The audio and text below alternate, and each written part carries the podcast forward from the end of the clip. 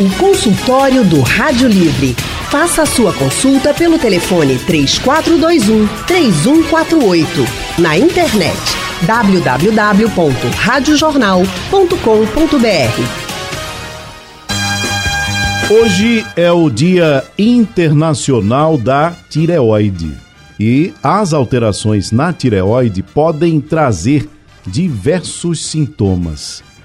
E a gente vai saber agora como é que funciona né, a tireoide, o que é a tireoide, para que a gente possa identificar caso esteja com algum dos sintomas que tem ligação direta com a tireoide. E sobre o assunto, a gente conversa com o endocrinologista Felipe Mágero. Ele é mestrando em Ciências da Saúde e também é tutor do curso de Medicina da Faculdade Pernambucana de Saúde. Doutor, muito boa tarde para o senhor. Olá, Tony. Muito boa tarde. Boa tarde a todos os ouvintes. Agradeço aí o convite. Bom, daqui a pouco participa também dessa nossa conversa a endocrinologista Maria Amazonas. Ela é especialista em endocrinologia pela Sociedade Brasileira de Endocrinologia e meta, metabologia, é, metabologia. Atua como coordenadora do Real é, Endocrinologia no Real Hospital Português. Então, daqui a pouquinho ela vai participar dessa conversa com a gente. E aí eu vou fazer a pergunta ao doutor Felipe. Doutor Felipe, todas as vezes que a gente ouve falar da tireoide é porque algum problema aconteceu. Parece até que ela só existe nesse contexto. Enquanto não dá problema, ninguém nem ouve falar e tem gente que não sabe nem o que é e nem onde fica. E aí eu queria que o senhor começasse explicando para a gente onde é a tireoide no nosso corpo, o que é, qual é a função dela, porque para ouvir só quando dá problema, a gente acaba descuidando também, né?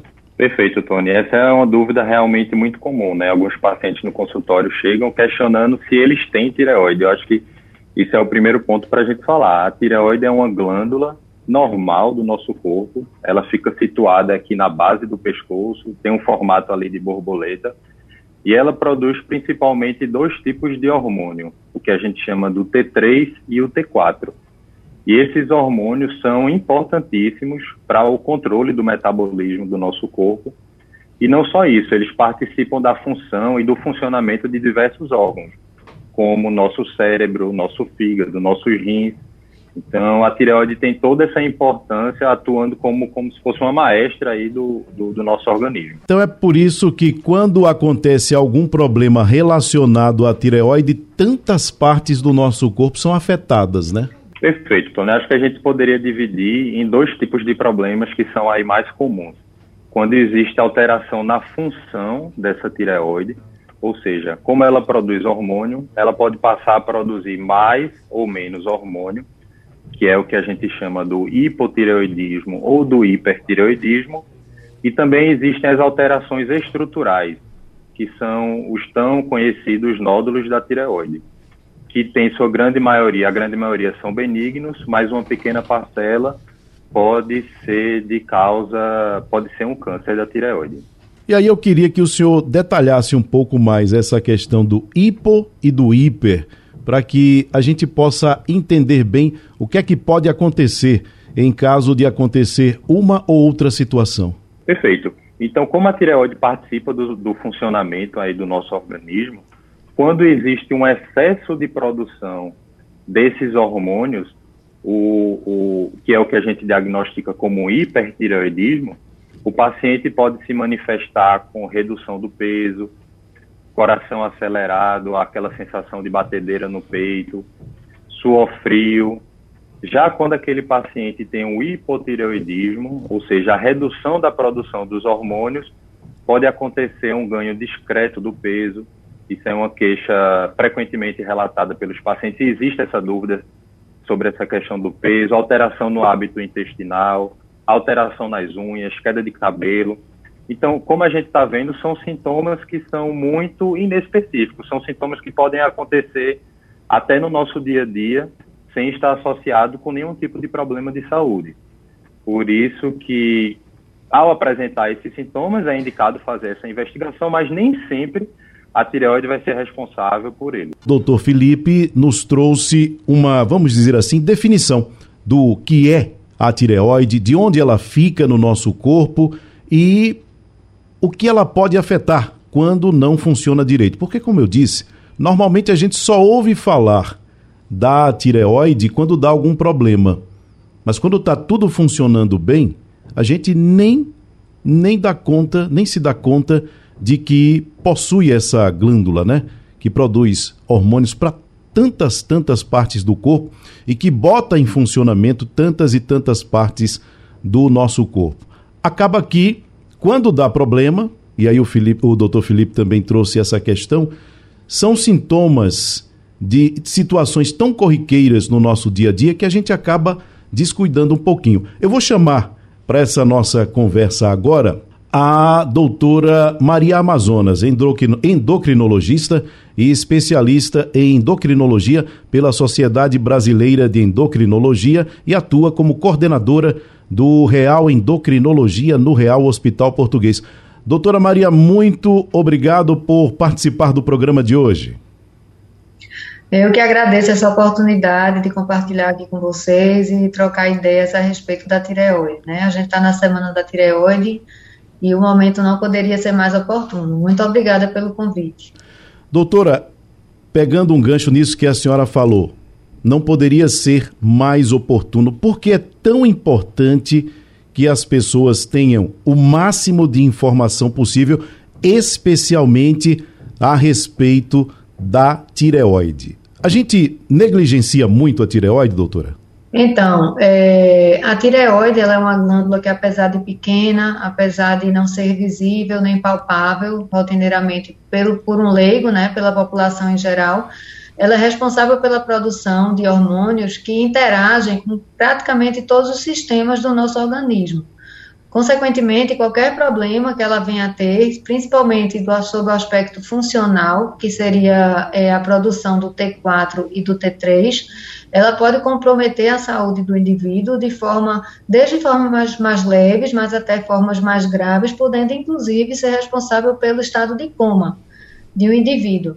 Então, é sim importante a gente ter é, uma avaliação, ao menos anual, de como essa glândula vem funcionando. E a gente não pode deixar de citar, quanto à sua importância, a fase desde a vida intrauterina, onde ela já participa do desenvolvimento fetal, e desde o nascimento, onde ela tem um papel fundamental quanto ao desenvolvimento é, do sistema neurológico da criança, participa do crescimento. Enfim, realmente é uma glândula que merece uma atenção, sim os problemas que acontecem com a tireoide, doutora, ela, esses problemas eles são desencadeados pelo quê? É estilo de vida nosso, falta de cuidado ou a pessoa pode ter independente de qualquer coisa, independente do estilo, independente do cuidado que tome? Na maior parte dos casos de disfunções da tireoide, elas são independentes do estilo de vida que a gente leva. Né? Ela tem um comprometimento desde a forma congênita, ou seja, a pessoa já nasce com aquele defeito que pode levar ao hipotireoidismo, que é uma deficiência da, da produção do hormônio tireoidiano. Inclusive, o hormônio tireoidiano, ele faz parte da triagem do teste do pezinho, que todo mundo conhece bem. Quando uma pessoa nasce, ela tem que fazer o teste do pezinho e entre os diversos hormônios que são é, estudados está o da tireoide. É, então, é muito importante fazer essa avaliação com relação à, à função tiroidiana desde essa fase. É, doutor Felipe, a, a pessoa que está tendo algum sintoma, que está sentindo alguma coisa, dentro disso que a gente acabou de, de relatar, que o senhor trouxe, como sintoma, inclusive dizendo que são sintomas que se assemelham a sintomas corriqueiros que a gente tem no dia a dia. É, essa pessoa, ela precisa fazer o quê? Porque, por exemplo, o, o, a fadiga, o cansaço, a falta de disposição, isso pode acontecer com qualquer pessoa. Mas existe um período, isso se prolonga mais do que o normal. O que, que a pessoa deve considerar na hora de acender o alerta para que ela é, é, é, pelo fato de ela poder estar com algum problema de tireoide, doutor? Perfeito, Tony. Acho que o primeiro passo seria realmente procurar essa avaliação clínica especializada. Um clínico geral ou um médico endocrinologista pode fazer essa avaliação e a partir da conversa com o paciente, né, a anamnese que a gente chama, o exame físico, a palpação da tireoide, podem ser levantadas hipóteses, como a gente está falando aqui das alterações de função da tireoide, do hipo ou do hipertireoidismo. A partir dessa suspeita, pode ser solicitado a dosagem do hormônio. No caso do hipo, do hipo e do hipertireoidismo, essa dosagem hormonal vai trazer para a gente e vai levantar essa suspeita do hipo ou do hipertireoidismo. E no caso das alterações estruturais que a gente comentou, por exemplo, o nódulo, caso seja palpado ali no exame físico da consulta, ou esse paciente tem algum fator de risco para o desenvolvimento de nódulos na tireoide, como algum histórico familiar, histórico de irradiação na região do pescoço, pode ser indicado o ultrassom de tireoide. Ele também vai fornecer algumas informações importantes para a gente. Problema na tireoide acontece em qualquer idade ou existe uma idade, digamos assim, específica a partir da qual o problema acontece normalmente? Como é que funciona? Pode dar em, em qualquer idade um problema na tireoide? É, é, sim, a disfunção tiroidiana ela pode ocorrer em qualquer faixa etária, como eu coloquei anteriormente, a pessoa já pode nascer com esse comprometimento, é, mas ela é mais frequente nas mulheres do que nos homens, a disfunção tiroidiana, e caracteristicamente ela é mais comum a partir dos 40 anos de idade. Mas ela também pode ser observada tanto ao nascimento, fazendo a triagem do teste do pezinho, quanto durante a infância aonde se a criança ela apresenta algum distúrbio no crescimento, alguma dificuldade de aprendizado na escola, é, queixas vagas como cansaço, fadiga, tudo isto pode estar correlacionado com a tireoide. Comprometimento na curva de crescimento, ganho de peso, letargia, Todas essas queixas da infância devem fazer parte da investigação, avaliação da função tiroidiana. Durante a puberdade, se há um atraso é, da instalação da puberdade, ou se há já na fase adulta é, alteração de ciclos menstruais, é, cansaço, distúrbio do sono, fadiga, queda de cabelo, diversos sintomas podem levar à necessidade de investigação da função tireoidiana. Problemas da tireoide no período de gravidez, doutora. É, há, há algum risco adicional por conta da gravidez? É normal que aconteça? E qual pode ser a repercussão desse problema para o bebê? É, essa pergunta é muito boa, realmente no período da gestação é um período bem importante, onde a tireoide deve ser investigada com mais carinho, com mais cuidado, porque é, a criança, ela quando o feto, no caso, quando quanto ao seu desenvolvimento, ele só, de, só deixa a sua tireoide funcionante, digamos assim, a partir da 13 terceira, 14 quarta semana de gestação. Então, até esse momento, é, o desenvolvimento fetal é totalmente dependente do hormônio tireoidiano materno. Portanto, desde o início da gravidez, é fundamental avaliar o hormônio tireoidiano materno que esses níveis estejam satisfatórios e os níveis referenciais de normalidade durante a gravidez, eles divergem um pouco daquele para a população em geral. Uma outra questão preocupante é que durante a gravidez é, as mulheres recebam um aporte adequado de iodo, que é a matéria-prima para a formação do hormônio tiroidiano, para que, portanto, ela consiga fornecer ao seu feto, à sua criança, uma quantidade suficiente de, de hormônio tireoidiano.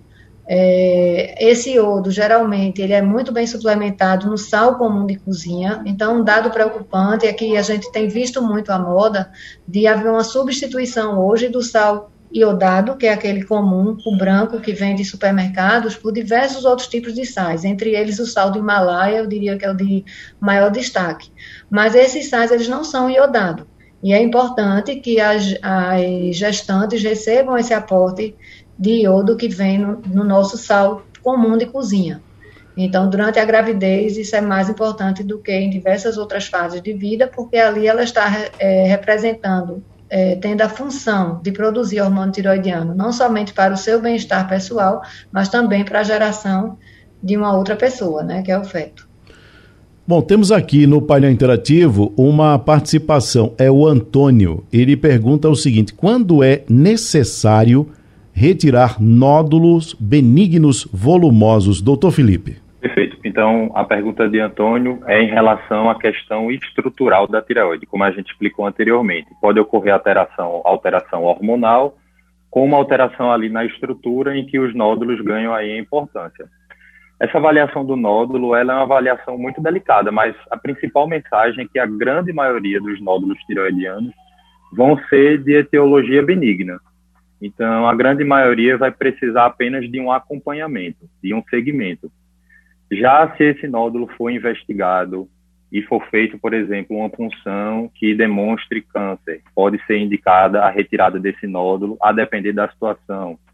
Se for um nódulo benigno, mas de tamanho significativo, normalmente acima de 4 centímetros, pode ser conversado com o paciente sobre indicação de cirurgia, ou um nódulo que esteja comprimindo as estruturas ali do pescoço, causando queixas como é, dificuldade para engolir, dificuldade para respiração, o que é incomum. Então, normalmente, na grande maioria dos casos, o, o, o, o segmento desses nódulos na tireoide vai ser um segmento conservador, que a gente chama, onde não vai ser indicada a cirurgia, apenas o acompanhamento desse paciente. Seguimos com o consultório do Rádio Livre, hoje falando sobre tireoide. E sobre esse assunto estamos conversando com dois endocrinologistas, a doutora Maria Amazonas e o doutor Felipe Mágero. E eu já trago aqui, doutor Felipe, uma questão para o senhor que chegou pela internet. A pessoa diz o seguinte: é, meu nome é Viviane, bairro de Casa Amarela. Há três anos faço acompanhamento de hipertireoidismo, doenças graves. É, está controlada, mas eu gostaria de saber qual é a causa dessa doença e se posso perder a tireoide. Ela tem 38 anos, a Viviane. Doutor Felipe. É, Tony, olá, Viviane.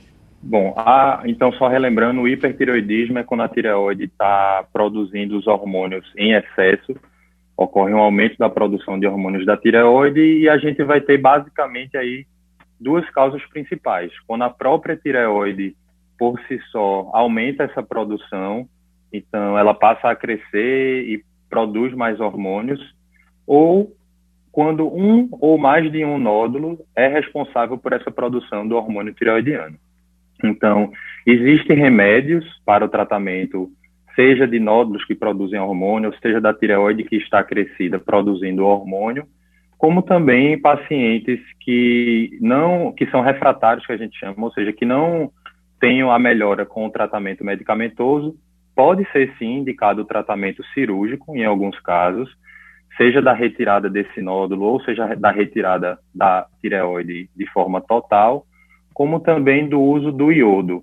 É, como a gente comentou anteriormente, o iodo pode ser utilizado como uma forma de evitar o tratamento cirúrgico mas a gente teria essas três principais formas de abordar, com medicamento, com tratamento com iodo e, em algumas situações, sim, a indicação cirúrgica. Interessante, doutor Felipe, como algo que é tão importante para o funcionamento de tantos órgãos no nosso corpo pode ser retirado. E aí, pensando nisso, eu pergunto o seguinte: existem pessoas que, temendo algum tipo de problema, já partem para tirar a tireoide antes que o problema apareça. Isso é possível? Não é possível? Há quem faça isso, doutor? Veja só, Tony, isso não é comum, tá certo? Como a gente comentou anteriormente, as doenças da tireoide normalmente são doenças benignas. E mesmo quando acontecem os casos de câncer de tireoide, é, o, o, tratamento, quando indicado, pode curar esse câncer. Existem sim algumas condições raras de alguns tipos raros de neoplasia de tireoide, que pode ser indicada essa retirada precocemente. Mas a gente está falando da raridade. Normalmente, esses pacientes, normalmente é indicada a retirada da tireoide a partir de um diagnóstico preciso de um tipo de doença. E como a gente, como já foi descoberto como fazer o hormônio da tireoide em forma de comprimido, esses pacientes que perdem a tireoide por conta da cirurgia podem viver normalmente, já que eles vão fazer a reposição desse hormônio que a tireoide produzia através de um comprimido e vão levar uma vida normal. Bom, temos aqui participações pelo nosso WhatsApp 991478520. Vamos ouvir então, e aí eu peço que a doutora Maria responda a Virgínia do Pina. Boa tarde, moro aqui no Pina, na Avenida de Canta Moça. Fiquei na menopausa com 40 anos, hoje estou com 62. Como eu posso saber que eu tenho um problema na tireoide? Foi essa pergunta que eu ia fazer. Obrigada, boa tarde para todos. Doutora Maria? Oi, Tony. Eu não, eu não consegui compreender a pergunta de Dona Virgínia. Ela falou que não, entrou... Ela estava partida o som entrou na menopausa ali por volta dos 40 anos, hoje tem mais de 60. Como é que ela pode saber se tem algum problema na tireoide? Certo. É, boa tarde, dona Virgínia. Então, é, o fato da senhora ter entrado em menopausa, isso não tem uma relação direta com disfunção tireoidiana.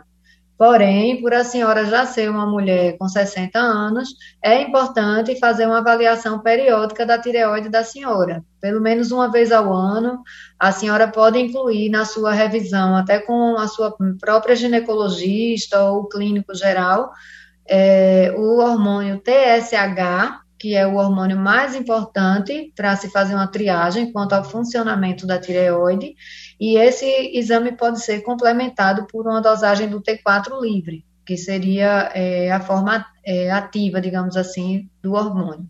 Mas um TSH, esse, é, a dosagem desse hormônio, ela já é um bom início para triar quanto ao funcionamento da tireoide da senhora. Temos aqui também. A senhora ser mulher e acima dos 40 anos merece essa triagem. Temos aqui ainda a participação da Beatriz. Vamos acompanhar. Boa tarde. Eu gostaria que vocês fizessem uma pergunta aos doutor se a tireoide ela poderia também afetar no, no olfato e no paladar. Porque como eu tenho, como eu tive Covid e já faz dois anos, aí o único, o único exame que eu não, eu não fiz ainda foi a da tireoide. Então gostaria de vocês perguntassem a doutor, aos doutor, se ela, ela pode afetar esse é, o olfato e o paladar, por, por gentileza. Obrigado. Doutor Felipe, isso está entre os sintomas possíveis de problemas na tireoide? Tony, confesso que não está entre os sintomas mais comuns, tá certo? Como a gente comentou anteriormente, os sintomas da, do hipo e do, hiper, do hipertireoidismo são sintomas muito inespecíficos. Então, nosso ouvinte relatou que teve um quadro de Covid recentemente, de coronavírus, e a gente sabe que o Covid pode estar relacionado a alterações no olfato e paladar. É, não afastaria 100%, mas é, acredito que seja pouco provável ser relacionado à tireoide. Eu queria aproveitar, doutor Felipe, e perguntar o seguinte: a gente tem visto muito acontecer situações de doenças que aparecem e que estão sendo estudadas, né? E apontam para uma possibilidade de ter relação com a Covid-19.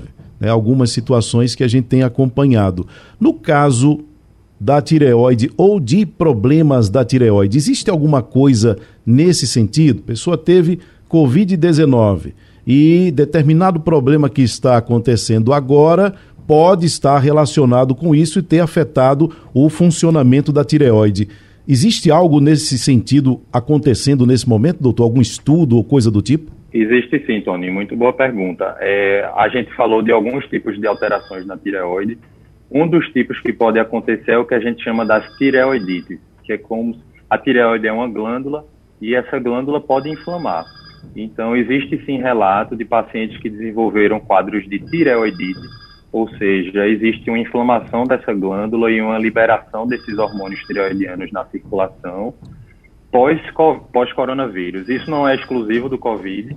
Essa tireoidite pode acontecer pós quadros infecciosos, mas vem sendo sim relatado é, né, nessa pandemia do, da Covid-19. Que coisa, hein? Como essa Covid afeta a gente. Bom, o Antônio aqui, deixa eu ver se eu consigo entender e talvez é, fique mais fácil para os doutores compreender, porque da forma que ele escreveu aqui é uma palavra que eu não conheço. Doutora Maria, é, ele pergunta o seguinte: abla, ablacão ou ablação, não sei, dos nódulos da tireoide resolve? É comum hoje esse procedimento? Existe algum procedimento que tenha um nome parecido com esse, doutora Maria, que a senhora esteja identificando? É a pergunta do Antônio. Resolve É comum hoje esse procedimento? É, então, eu acredito que o que o senhor Antônio está perguntando é se existe a possibilidade de, de, de realizar a ablação de nódulos de tireoide através do iodo radioativo. É, isso a gente até tem algumas indicações é, de fazer a ablação de nódulo tireoide, tireoidiano quando nós estamos diante de um hipertireoidismo devido a um nódulo quente, ou seja, seria um nódulo com a capacidade de produzir hormônios da tireoide independente da necessidade do paciente. E com isso ele passa a produzir o hormônio de forma desgovernada, levando a um quadro de hipertireoidismo. Uma outra possibilidade é que ele talvez esteja querendo se referir à ablação de nódulos tireoidianos suspeitos de malignidade. É, então, assim, existem alguns trabalhos que, que avaliam a ablação de nódulos tireoidianos, mas a gente não pode dizer que isso é um, um tratamento padrão. Né? Ele foge um pouco das recomendações, das diretrizes do tratamento do nódulo da tireoide, principalmente quando maligna, mas, enfim, são experimentais, não são condutas oficiais, digamos assim. Doutor Felipe, o senhor falou logo no início do programa, a gente vem reiterando isso e é importante que se diga. É, essa questão dos sintomas que muitas vezes se assemelham a sintomas de situações que a gente vive no nosso dia a dia. E aí a pergunta é a seguinte: se esse sintoma tiver relação com a tireoide, por exemplo, uma dor de cabeça, e aí a pessoa costuma tomar analgésico para é, aplacar a dor de cabeça, mas a dor de cabeça tem relação com a tireoide. Vai funcionar ou não vai funcionar porque não tem nada a ver? Bem, Tony, como a gente comentou, realmente os sintomas do hipo e do hipertireoidismo são sintomas muito inespecíficos. Então, é, na presença dos sintomas mais específicos, como no caso do hipertireoidismo, como a palpitação, a redução de peso, a queda de cabelo, por exemplo, ou dos sintomas do hipotireoidismo, como um ganho de peso discreto, alteração no hábito intestinal, aí sim esse paciente merece ser investigado e, a depender da sintomatologia, confirmando-se o diagnóstico do hipo e do hipertireoidismo, após ser realizado o tratamento, esse paciente pode sim melhorar dos sintomas. Nesse caso da dor de cabeça, eu acho que teria que ser avaliado muito caso a caso. Qual o tipo de dor de cabeça, se teria mais, mais relação com enxaqueca. Eu acho que a grande, a grande mensagem é que os sintomas da tireoide podem sim ser inespecíficos e sendo detectada essa disfunção da tireoide, pode ser tentado o tratamento para tentar melhorar esses sintomas do paciente. Importante, né? Nesse exemplo que eu dei, mesmo que o analgésico que a pessoa costuma tomar funcione, mas é importante que ela faça comumente os exames, né? Para descartar qualquer outra possibilidade, para qualquer tipo de problema que esteja relacionado com a tireoide, né? Claro, perfeitamente. Principalmente se forem sintomas arrastados, que a gente, que a gente chama. Aquela dor de cabeça, por exemplo, nesse seu exemplo, que acontece com frequência, que melhora com analgésico, mas logo volta a aparecer, aquela dor de cabeça que aparece logo pela manhã, o paciente acorda com dor de cabeça, dor de cabeça é referido como a pior dor de cabeça da vida, que acontece com alteração visual, com presença de náuseas, vômitos.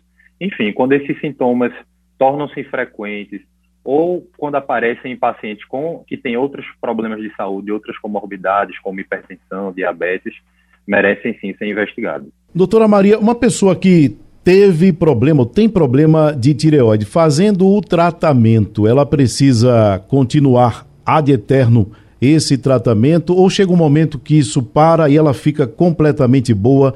E aí eu pergunto também, se teve um problema, se livrou do problema, corre o risco do problema voltar? É, então, na grande maioria dos casos das disfunções tireoidianas, é, principalmente o hipotireoidismo, geralmente é com ad eterno o tratamento. A gente pode sim usar até essa expressão. E é necessário o acompanhamento contínuo, porque ao longo do tempo se faz necessário o ajuste de dose. Né? Até mesmo quando o paciente chega à dose máxima recomendada naquele momento, porque uma tireoide está totalmente paralisada, ela deve continuar o acompanhamento devido a oscilações de peso, por exemplo, modificações na, na absorção do, da reposição hormonal. Enfim, depois que uma pessoa tem um hipotireoidismo estabelecido, até próprio contrário, ela vai precisar do tratamento para sempre. Já o hipertiroidismo, é, caso o paciente não decida em algum momento sair do tratamento medicamentoso para um tratamento definitivo, que seria, como Felipe colocou, ou cirúrgico, ou iodo radioativo, e prefira acompanhar com o tratamento medicamentoso, ao longo dos anos, não, é, não são meses, pode ser que isso evolua para uma resolução do hipertiroidismo e ele chegue a ficar sem medicação por um período. Mas ao longo do tempo, a tendência é que ele passe um tempo sem medicação para o hiper e venha a desenvolver algum tempo depois o hipotiroidismo. Então, acho que traduzindo, as disfunções tiroidianas, elas acabam requerendo acompanhamento da tireoide para sempre. Doutora Maria Amazonas, muito obrigado pela sua participação, pelos seus esclarecimentos aqui no consultório de hoje. Eu que agradeço mais uma vez, Tony, e peço desculpas pela dificuldade de comunicação com vocês no início do programa. Agrade agradeço também a, ao colega Felipe Mágero por, por ter te dado essa chance de compartilhar com ele o programa. Foi um prazer conhecê-lo aqui no vídeo, Felipe. Doutor Felipe, obrigado pela participação também. Eu que agradeço, Tony. Faço as mesmas palavras de Maria Amazonas. Foi um prazer. É sempre muito importante essa nossa discussão. E agradeço o convite, fico à disposição de vocês. Um abraço para os ouvintes, um abraço, Amazonas. A produção é de Gabriela Bento. Trabalhos técnicos de Emílio Bezerra, Wesley Amaro e Elivelton Henrique. No apoio, Valmelo, a direção de jornalismo é de Mônica Carvalho. Com um time desses, amigo, até eu faço. Sugestão ou comentário sobre o programa que você acaba de ouvir, envie para o nosso WhatsApp 99147 8520.